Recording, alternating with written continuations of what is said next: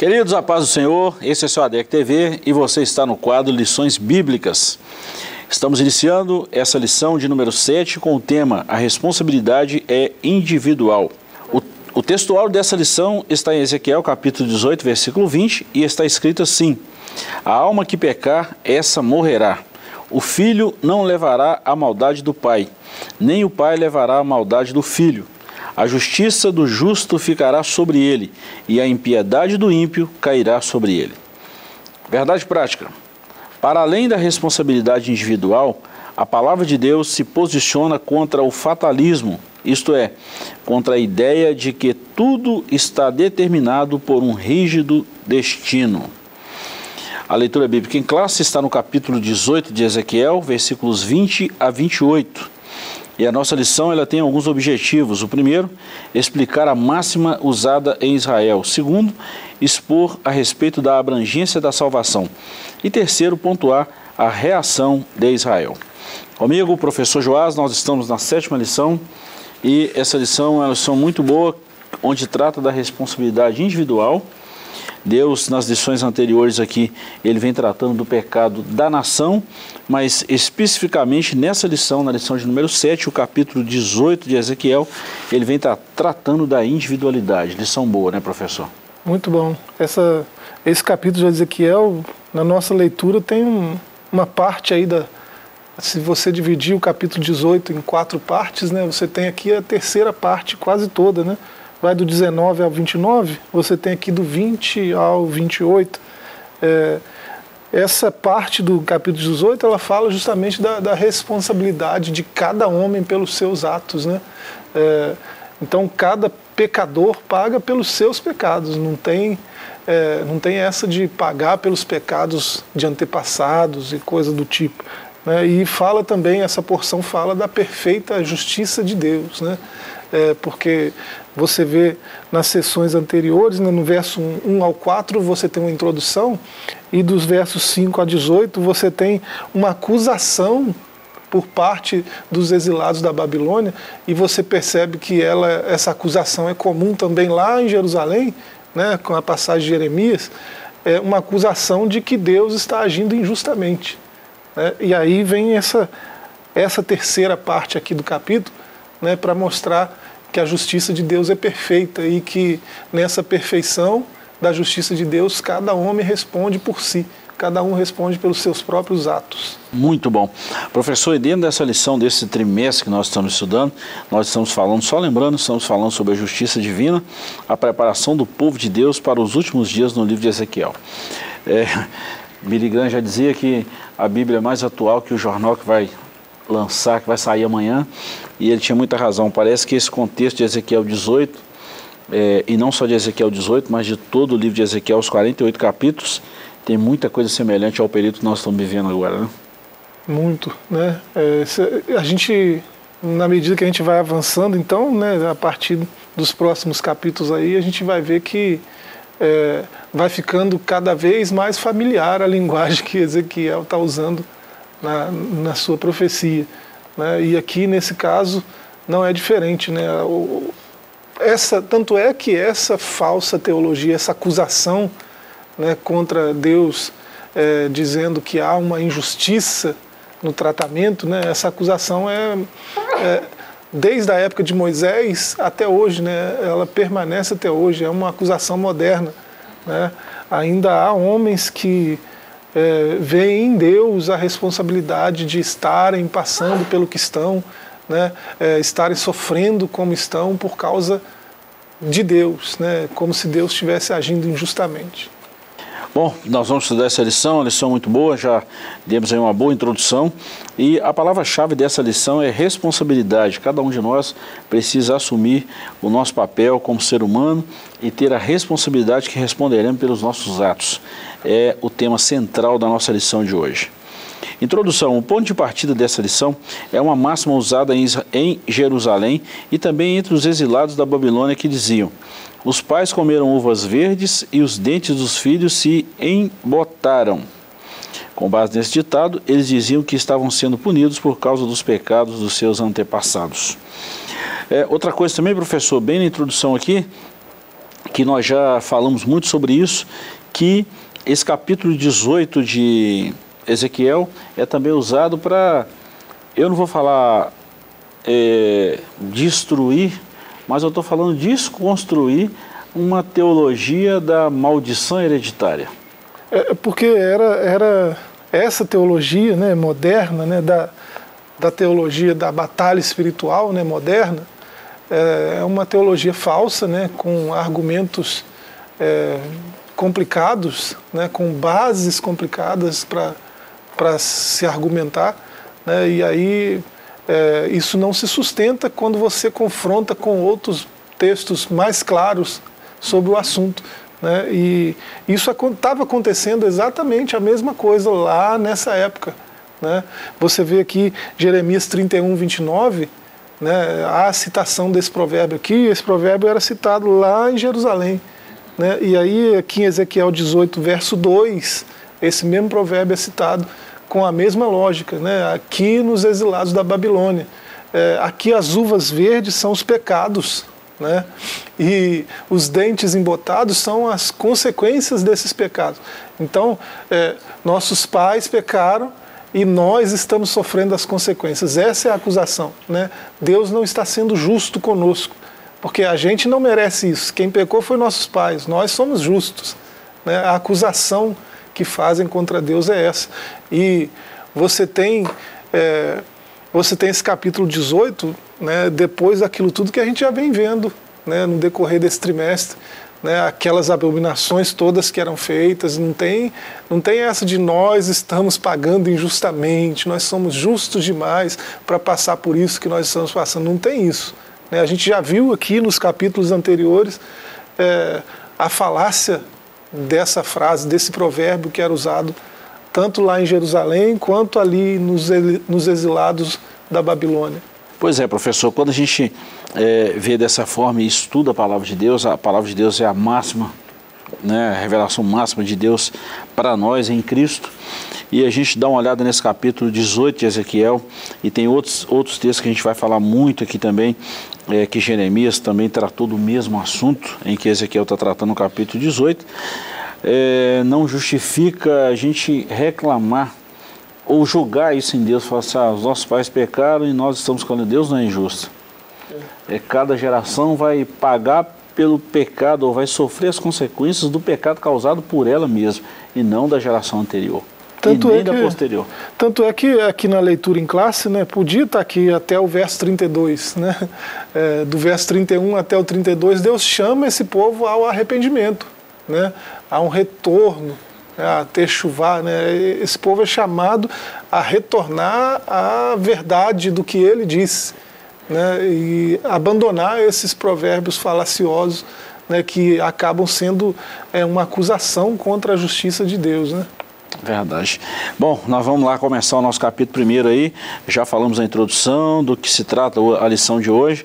E o capítulo primeiro vem com um subtópico sobre a máxima usada em Israel.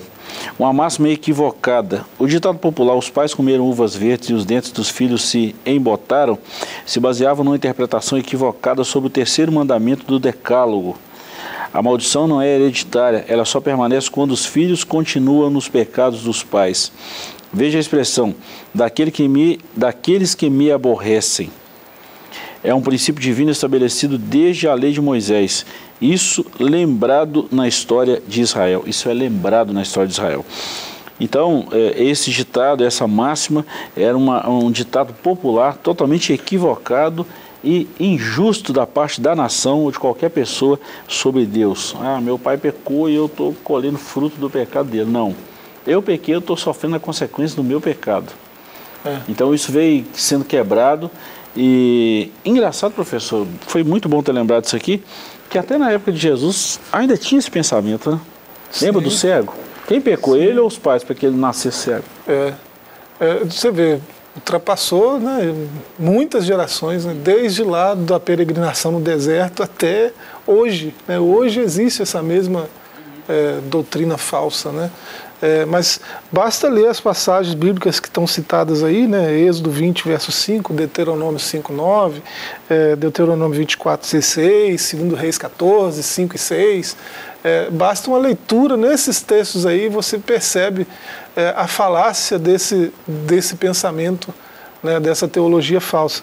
Êxodo 20, né, verso 5, eu sou o Senhor seu Deus, eu sou Deus zeloso, né, que visito a iniquidade dos pais nos filhos até a terceira e a quarta geração, e não para aí, né, daqueles que me aborrecem. Tem gente que esquece o final.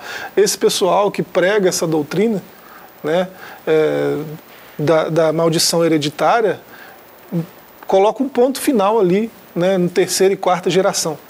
Põe um ponto ali. Né? Mas ele visita a iniquidade dos pais nos filhos até a terceira e quarta geração daqueles que o aborrecem. Né?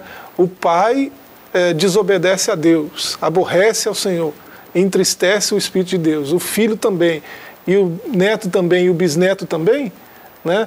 É, então ele essas quatro gerações, essas cinco gerações vão ser visitadas pela justiça de Deus. Né? Ele visita a iniquidade de cada uma dessas gerações, porque cada um desses aborreceu, cada um desses desobedeceu, viveu uma vida de rebeldia, de rebelião contra Deus. Né? Então, é, a chave para entender esse texto não pode ser descartada. Né? A chave para entender está aí nesse final, daqueles que me aborrecem. Né? Havendo a continuidade do pecado, né, da, do aborrecer a Deus, do desobedecer, havendo a continuidade, haverá né, a reta punição da justiça de Deus. E é bom lembrar isso, professor, que nessa mesma, nessa mesma é, simulação que você fez aí dessa geração que pecou, primeira, segunda, terceira e quarta, digamos que a primeira geração, a segunda pecou, mas a terceira, a um que converteu dos seus pecados, reconheceu o pecado e pediu perdão a Deus, isso aí é quebrado. É, é exatamente é, essa linha de argumento de Ezequiel aqui no capítulo 18. Né? Ele parece que está desenhando para o pessoal entender. Está né? Tá desenhando, ó, o pai agiu assim, assim, assim, aí o filho agiu assim, de repente deu, deu, virou 180 graus, se arrependeu, se converteu, aí o filho vive. O, filho, o pai morre e o filho vive. Então é, ele está quase que desenhando para os exilados da Babilônia entenderem né, o que, que Deus estava falando lá em Êxodo 20, né, no verso 5. Muito bom. É, lembrando, professor, que Ezequiel está junto ao rio Quebar, ele está entre os exilados da Babilônia e ele estava sentindo isso na pele, essa reclamação. O povo murmurava constantemente contra Deus, dizendo: Puxa vida, Deus nos abandonou. E não foi por aí, né? Na verdade, eles abandonaram Deus, né? Você vê, é, parece que é, é, o jeito que é falado, né? É, entristece profundamente o coração de Deus, né? Você vê, você vê isso no texto, né? É, parece que Deus está tá sendo acusado de ser mal, né? É, de dar a eles algo que eles não mereciam, né? É, então é, isso preocupa porque como que uma doutrina dessa sobreviveu até hoje? Né? Uma doutrina falsa, é, tão corrosiva, né? tão é, destrutiva, sobreviveu até hoje. Complicado, né? Muito complicado, muito complicado. Bom, ponto 2, Jeremias e Ezequiel trataram do mesmo assunto. A palavra profética em Jeremias é escatológica. A sessão de Jeremias 30 ao 33 isso é os capítulos 30 a 33, é o livro da Consolação, que não foi editado separadamente como Lamentações. Essa parte da profecia anuncia a restauração de Israel e Judá e contempla o futuro glorioso da nação unificada. Esse oráculo está nesse contexto, como nos revela também a profecia do livro de Jeremias, do capítulo 31, versículos 29 e 30. É nesse contexto escatológico que nunca mais será pronunciado Israel tal provérbio popular, mas a proibição anunciada por Ezequiel é imediata. Então é bom a gente entender essa profecia e saber quando esse ditado nunca mais será dito. Né? Mas até os dias de Jesus, nós já citamos aqui, que infelizmente os, os homens tinham essa concepção, esse pensamento exatamente de uma forma equivocada. Né? E quando o Senhor já disse lá no começo que não era assim, né? A gente já leu o texto de Êxodo, é, tem, tem uma citação aqui de Deuteronômio 24, 16, né? Lá está escrito que os pais não serão mortos no lugar dos filhos e nem os filhos no lugar dos pais. Né? É, o, o, homem que pecar, esse é, que vai morrer né, no seu pecado. Né? Em outras palavras, é, é, a punição pela, pela transgressão é para quem transgrediu. Né? É, um, um, não pode levar a culpa do outro, um não pode pagar pelos erros do outro. Né? Cada um vai é, ser morto pelo seu próprio pecado. Né? o pecado de cada homem que vai levar é, cada homem à ruína. Né? O filho não vai por causa do pai. Então isso ó, já estava lá em Deuteronômio 24. Né? Então isso, a verdade de Deus já estava é, sendo proclamada há muito tempo. Né? E ainda assim o povo é, popularizou esse provérbio, né? tanto é que ele está sendo falado lá em Jerusalém e cá na Babilônia né, e é falado hoje, né, era falado no tempo de Jesus. É, então, haverá um tempo em que nunca mais se repetirá esse tipo de argumento. Né? Verdade. É, professor, é, esse tempo a gente pode até falar um pouquinho dele, né? Não, claro que nós não vamos dar ênfase, mas é, o milênio será um governo teocrático, um governo de Cristo na Terra durante mil anos. Não é o foco da nossa lição, mas nesse tempo Israel vai entender perfeitamente, qual era o propósito de Deus para ele desde a criação. É, e vai perceber a beleza do plano de Deus, né? A, a perfeição da justiça de Deus, né? Do, da soberania de Deus, vai ficar tudo muito claro né? para o povo bom, de Deus. Muito bom. Professor, nós já falamos um pouquinho aí do problema em nosso tempo, a doutrina das uvas verdes e dentes embotados, que predominou o imaginário popular de Israel, veio a ser parte do cardápio doutrinário de um movimento infiltrado em algumas igrejas conhecido como a batalha espiritual. Isso é muito sério. Essa parte do ensino é a conhecida e extravagante doutrina da maldição hereditária. Quando alguém se converte a Cristo, deixa de aborrecer a Deus. Logo, essa passagem do terceiro mandamento do Decálogo não pode se aplicar aos crentes. E a gente tem aqui uma referência muito boa de Romanos 5, versículos 8 a 10, e depois, é, 2 Coríntios 5, 17. Se alguém está em Cristo, nova criatura é, as coisas velhas se passaram e eis que tudo se fez novo. É, eu acho que não precisa de muita explicação disso aqui, professor. O texto é tão claro. Né?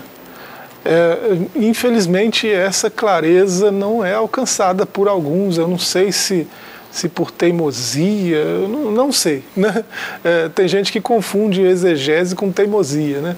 É, tá aqui no texto que não é assim, do jeito que eles estão falando no provérbio, né? mas tem gente que lê o texto, mas acha que o provérbio faz mais sentido do que o que Deus falou. Né? É, eu não sei como isso acontece, mas acontece.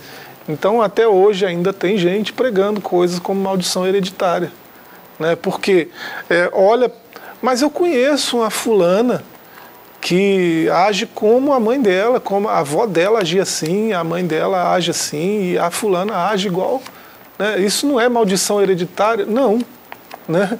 Mas eu conheço um ciclano que o pai dele bebia muito, o avô dele bebia muito e ele bebe muito também. Né? Isso não é maldição hereditária? Não. Né? É, maldição hereditária não existe. O que existe é influência. Vamos trocar o termo, se for, se for o caso. Né?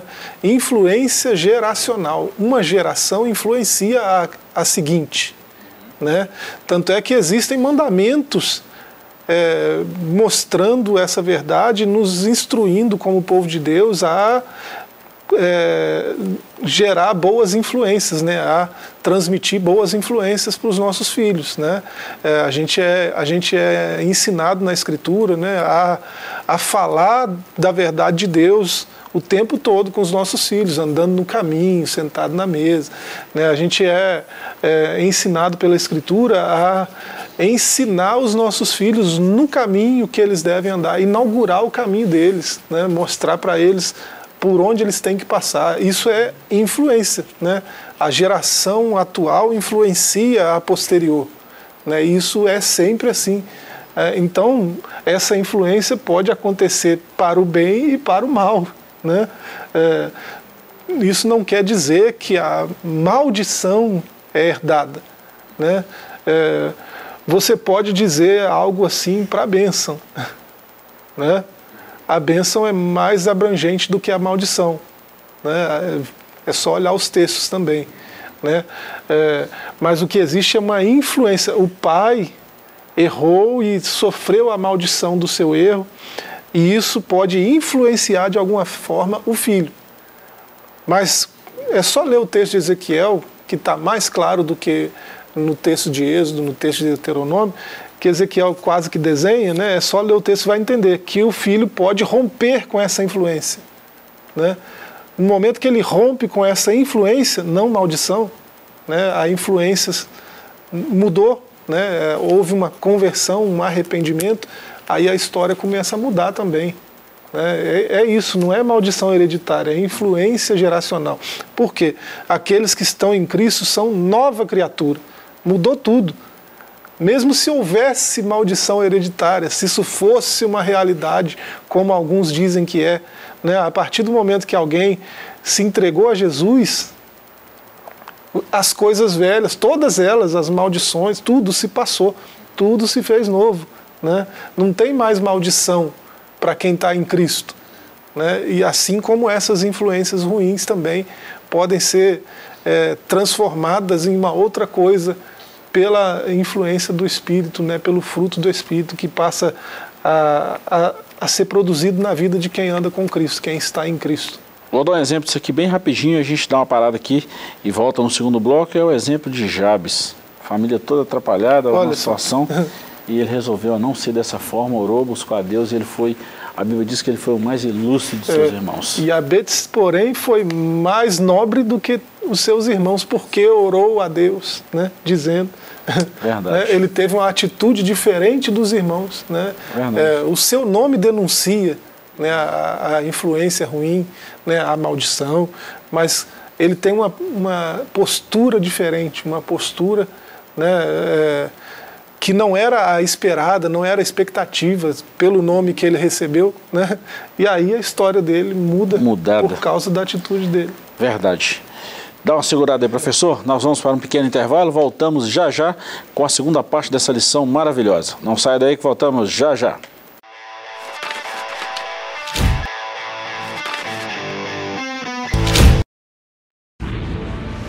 Seja bem-vindo ao novo site da Assembleia de Deus Caratinga.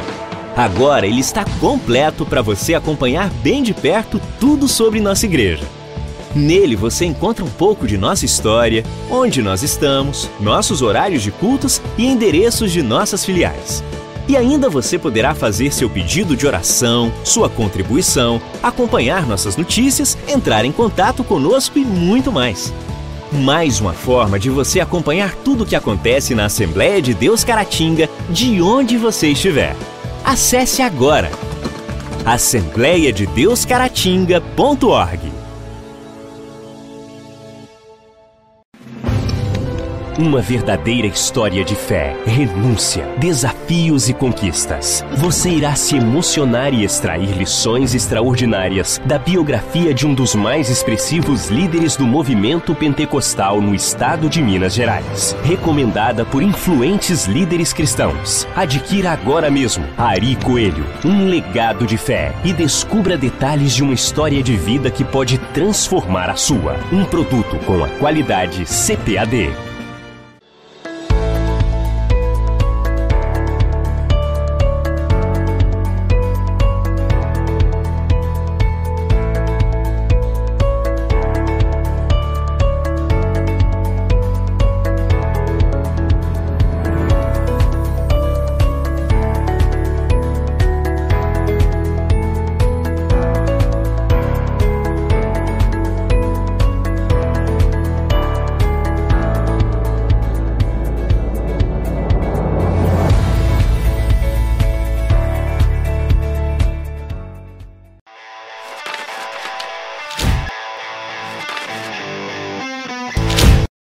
Queridos, estamos de volta com o segundo bloco dessa lição maravilhosa. Estamos estudando hoje a lição de número 7, que a responsabilidade é pessoal, é individual. E nós estamos aí no quarto quarto trimestre de 2022. Estamos falando sobre a justiça divina, a preparação do povo de Deus para os últimos dias no livro de Ezequiel. Professor, vamos lá no capítulo 2 e 3, que é o segundo bloco da nossa lição. É o primeiro tópico aí, o segundo tópico sobre a salvação para todos os seres humanos e está dividido em três subtópicos. Primeiro, a esperança para o pecador. Segundo, refutando um pensamento fatalista. E terceiro, duas situações.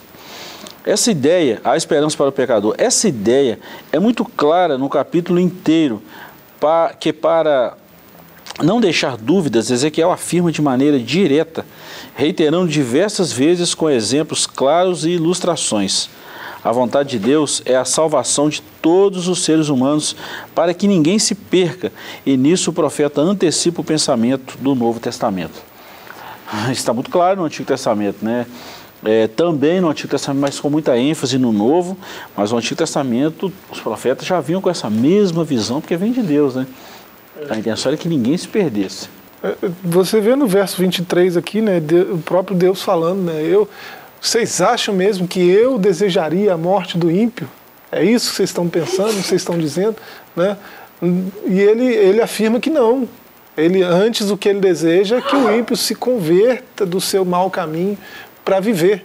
Né? Para viver uma vida plena, uma vida né, é, é, de justiça, de paz, né, uma vida de abundância, né, que é a vida com Deus.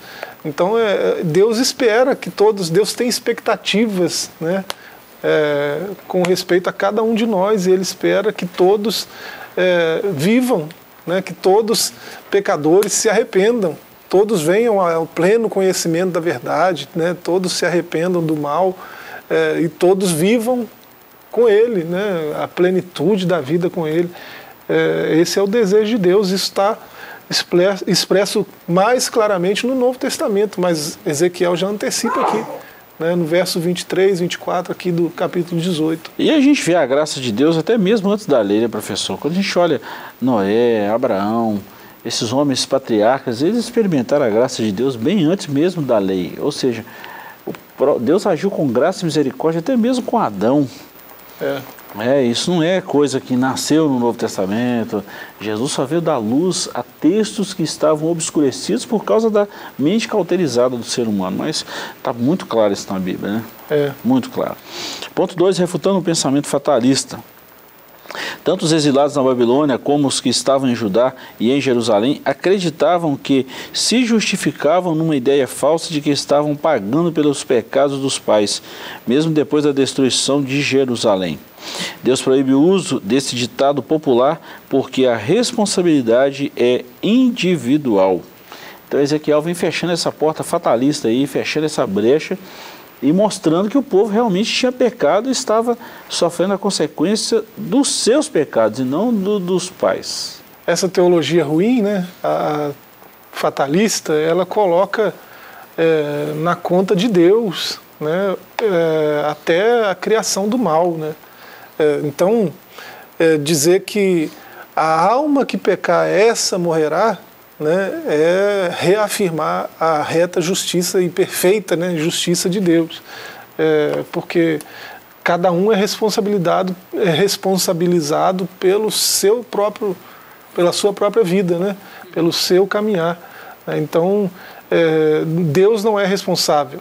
Né? O pai não é responsável. Né? O, o, líder espiritual, o coaching, o presidente, né? ninguém é responsável pelas coisas que você faz, né? Então cada um responde por si, né? Pelos seus atos, né? Então Ezequiel fala com muita clareza nesse sentido e derruba a tese fatalista, né? Que colocaria na conta de Deus, né? Até a criação do mal, né? Nós estamos sofrendo isso aqui é porque, né? Pela soberania de Deus ele decidiu assim, né? que nós paguemos pelos nossos pais. Uma teologia completamente equivocada. Né? Ruim, né? Professor, agora a gente vê também algumas nações e pode acontecer de uma nação inteira pecar contra Deus. Isso aí é fato. Aí a gente volta no problema da influência, né? De uma geração influencia uma outra daí a pouco vai corrompendo, corrompendo, até chegar ao ponto assim de um juízo inevitável. É, vamos citar aqui Sodoma e Gomorra, só para quem está em casa entender a gente também, né? Ah, ali foi uma fatalidade que essa nação, a geração todinha, a cidade toda, a nação toda chegou no limite de pecado contra Deus. E não foi um, ali foram todos. É, é uma discussão filosófica e teológica muito profunda, né? Mas é, essa, essa questão do, do, fatalismo pode levar a uma questão bem comum também nos nossos dias, que é o vitimismo. Né? É, não, a pessoa é, cometeu tal crime, a pessoa roubou o celular, a pessoa né, fez aquele pequeno assalto, é porque ela nasceu na favela tal, né, foi criada num ambiente tal. Né, isso é falacioso também. Né? É, essa cultura de vitimismo também, que é muito comum nos nossos dias, aponta para isso também. Isso acaba colocando a responsabilidade em, em ombros que não, não pertencem. Né? É, então, é, o sujeito que age mal, ele age por sua própria conta e risco. Né? É, ninguém deve ser responsabilizado por isso. É, essa cultura de vitimismo é uma cultura ruim, porque ainda que as influências que eu tive todas fossem negativas, né, no final das contas eu sou dotado de um intelecto né, é, que nenhuma outra criatura no, no universo tem. Né? Você olha as criaturas em nossa volta, qual, quais delas produzem arte, se não é o ser humano. Então, lá no alto do morro, lá na favela, que você pode pensar na mais violenta possível, lá tem artistas em e potencial bons. que, quando lapidados, vão produzir arte boa. E, e tem muitos projetos sociais nesse sentido. Então não é, não é o meio que faz o, o, o pecador, que faz o sujeito errar. Né? É, é as, as, escolhas que o sujeito faz, né? É, os caminhos que o sujeito anda, é, em algum momento ele deu um passo para em direção àquele caminho, né? Então é, a responsabilidade é de quem está caminhando, é do caminhante, né? Não do caminho. É, a gente sempre fala isso também, né, professor? Você já deixou bem claro de antemão, falando que isso é uma discussão profunda, teológica, filosófica mas tem as oportunidades e as desigualdades também que é provocadas, que são provocadas por um desequilíbrio político, vamos falar assim, e que isso tem muito a ver também, mas que a responsabilidade continua sendo individual, isso aí ninguém pode abrir mão. Nada justifica isso. Nada justifica, nada, nada, nada. Porque uma vez que eu, que eu sou dotado de um intelecto diferenciado do resto da criação, né, é, eu tenho capacidade de olhar as coisas, de pesar as coisas e escolher entre as, as alternativas de escolha que estão diante de mim, a, a que é mais nobre, a que tem é, maior possibilidade de uma vida é, de moral, de paz, de tranquilidade, eu posso escolher. Né? É, se não tivesse escolha, aí, aí o fatalismo faria sentido, o vitimismo faria sentido. Não faz porque todos nós fazemos escolha diariamente. Né? E nós somos resultados dessas escolhas. Verdade, muito bom. Professor, eh, nós ainda temos aqui no ponto 3 o problema em nosso tempo, nós já falamos disso aqui, é muita coisa boa aqui, é, é, dentro do, do, ponto 3 aqui, nós já citamos isso aqui, quando eu estou falando do problema no nosso tempo aqui, já falamos desse, desse, desse tópico aqui, é, exatamente vem trabalhando que essas questões, essas frases são repetidas ainda hoje, né? A gente vai sempre voltar nesse ponto 3 aqui dentro dessa lição, porque é, é, parece que isso está muito real, professor. As pessoas continuam, continuam falando de Deus como se Deus fosse um ser humano e continuam julgando isso para Deus assim. Vou falar um português nosso ser humano, grosso, rude. Continua julgando a cara de Deus como se ele fosse o culpado e esquece da sua responsabilidade. É. Muito é, ruim isso. A gente não pode esquecer que o cara do espelho é que é responsável pelo caminho que ele está andando, né? Verdade, verdade. Bom, dentro do ponto 3 aqui, duas situações, nós já falamos muito isso aqui também, professor. Vamos adiantar que nosso tempo está findando aqui, mas as duas situações é a que nós já citamos aqui. Se o ímpio se converter do seu mau caminho, ele é perdoado. E isso, isso quebra, isso cessa. Agora, se ele persistir com certeza ele vai ser é, punido ou julgado pelas suas próprias é, pelos seus próprios pecados e a consequência de ser é pesada. Então esse ponto 3 vem tratando exatamente disso. É, a, gente, a gente tem falado aí que Ezequiel quase que desenhou, né? e aqui nessa, nesse ponto então ele é sensacional, porque ele diz, ele diz algo parecido com isso. Né? É, se, se o sujeito é, viveu a vida errando, pecando, né? fazendo mal, e ele num determinado ponto da vida ele se converte, se arrepende, né? Converter, né? Dá, dá um, um giro aí e volta, né? A, e passa a fazer o bem, a fazer a justiça, a, a amar a verdade, né? Ele muda a sua trajetória, a sua conduta, né? Deus esquece todo o mal que ele fez. Está escrito isso, né? Ezequiel fala mais ou menos assim, né? É, é como se Deus limpasse todo aquele mal que ele fez, limpasse aquele passado todo de maldade e passa a contar agora esse novo caminho, essa nova trajetória. Aí por isso que ele vive, né? É, e da mesma forma, o sujeito que é, eventualmente fez alguma bondade, viveu fazendo bem e tal, né, agindo bem, né, andando na verdade. De repente ele se converte, né, se arrepende do bem que está fazendo e começa a fazer o mal. Né, aí todo o bem que ele fez é esquecido e ele vai pagar pelo mal que está fazendo. Né. Olha só. Fato, né? então é, é o que Ezequiel está dizendo é que há possibilidade de salvação para o ímpio. Né? Não há um fatalismo que condena o ímpio ao, a, a, a perdição eterna. Né? Não. É, o ímpio vai ser condenado se ele não se converter. Né? Então há a possibilidade de conversão. E da mesma forma, o convertido pode ser condenado se ele se arrepender né, da, da, se ele se arrepender do bem que está fazendo, se ele passar a fazer o mal, a agir mal. Né? Então, quem está salvo pode perder a salvação, uhum. né? Temporariamente ou eternamente. Há base na Escritura para para os dois, os dois campos. Né? É, pode perder a, a, a, salvação temporariamente, Lucas 15, 32, né? ele pode perder a salvação definitivamente. Aí tem passagens, 2 Pedro 2, 20 né, até o 22, e tem outras passagens que concordam com isso. Verdade. Professor, nós estamos chegando ao final.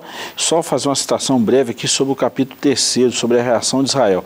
Nós vemos aqui a, a, a partida de Deus mostrando através do profeta é, a responsabilidade individual e a gente vai ver aqui a reação de Israel a essa partida de Deus, ou seja, a contrapartida de Israel. O primeiro ponto aí, a pergunta é retórica, né? Na verdade são duas perguntas e Deus mesmo faz isso. Não é o meu caminho direito? E não são os vossos caminhos torcidos? Aí o povo vai justificar. Essa pergunta é muito retórica e o próprio Deus fala isso. Né? Depois, sobre a justiça de Deus, o profeta deixa claro que, assim como o sol do meio-dia, né, que a lei da responsabilidade ela é individual e Deus vai tratar sobre isso de forma individual com cada ser humano.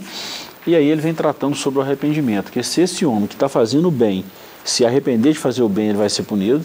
E se o homem mau que está fazendo mal, se ele arrepender desse mal, ele é justificado e ele é perdoado. Então, esse capítulo terceiro vem fechar aí é, com a chave de ouro essa lição que é muito boa. Deus faz uma pergunta retórica, né, para mostrar que é, os caminhos do povo, né, não, não, não são perfeitos, não são caminhos perfeitos. Né? E se, quando eles são comparados com os caminhos de Deus, né, aí então né, não sobra muita coisa. Aí Deus demonstra com isso que o caminho dele é reto. Né? Ele sabe o melhor caminho, ele sabe né, o, que, o que é o bem, o que é bom, o que é verdadeiro. Né? Então não dá para é, contender com Deus nesse sentido. E por isso ele faz essa pergunta retórica aí. Né? É, perguntas como essa, não erreis em razão de não saberes as escrituras e nem o poder de Deus, né? É, repetido em várias passagens bíblicas, são perguntas retóricas, né? É, parece que Deus está é, querendo chocar assim o, ouvinte para que ele entenda né, que é, o caminho de Deus é perfeito e é melhor do que o nosso. Né? A verdade de Deus está na sua escritura. Né? E ela vai nos apontar os caminhos melhores, né, para nós. Né? Então é isso que ele está falando com essas perguntas aí. Professor, e para a gente finalizar aí, essa lição de número 7, a responsabilidade individual, isso chama cada um de nós para uma responsabilidade a fazer uma visão introspectiva e ver como é que estão tá os nossos caminhos diante do Senhor. Né? É, Romanos 2,6, né? Cada homem vai ser recompensado por cada atitude sua. Né? Então, é, tudo que eu fizer de mal, eu vou ter uma recompensa. Né? Recompensa, né? Recompensa é o quê? Uma, uma paga justa. Né? É, por isso que o salário do pecado é a morte. É justo que quem erra contra o Criador, né, é, quando ele disse para não fazê-lo, é justo que pague né, o preço justo, que é a morte. Né? Mas é, quando há arrependimento, né, o final desse, desse capítulo 18, né, até o verso 32, vai falar desse tema né, do arrependimento. Aí ele, ele pela sua própria justiça, né, é, aquela, aquela culpa toda é apagada e é, esse, esse novo homem que está andando arrependido, né, ele, ele tem novas possibilidades diante da sua vista né, e um caminho totalmente novo para caminhar, é, sem o peso daquela condenação toda que os seus atos exigiam, né, porque Deus não leva em conta aquilo, né, aquilo é apagado né? E imagina um Deus que sabe de todas as coisas, né? não saber do seu passado é, ruim, né? do seu passado, é, mas é assim que ele age. Né? Ele, ele decide apagar as nossas transgressões quando a gente passa a caminhar com ele. Né? Mesmo sabendo de todas as coisas, tem coisas que ele não sabe. Né? O meu passado negro ele apagou, né? meu passado sombrio, né? assustador, ele apagou e não tem mais memória né, para isso, porque ele lançou no mar do esquecimento. Né, e aí, é daí para frente, é uma vida nova de caminhada com ele, né, em retidão, em justiça, né, diante do caminho dele, que é perfeito e bom. Muito bom. Professor, obrigado por hoje. Nós estamos encerrando a nossa lição, agradecendo pelo carinho de sempre e voltaremos na próxima semana, se assim Deus nos permitir. Até lá e um forte abraço.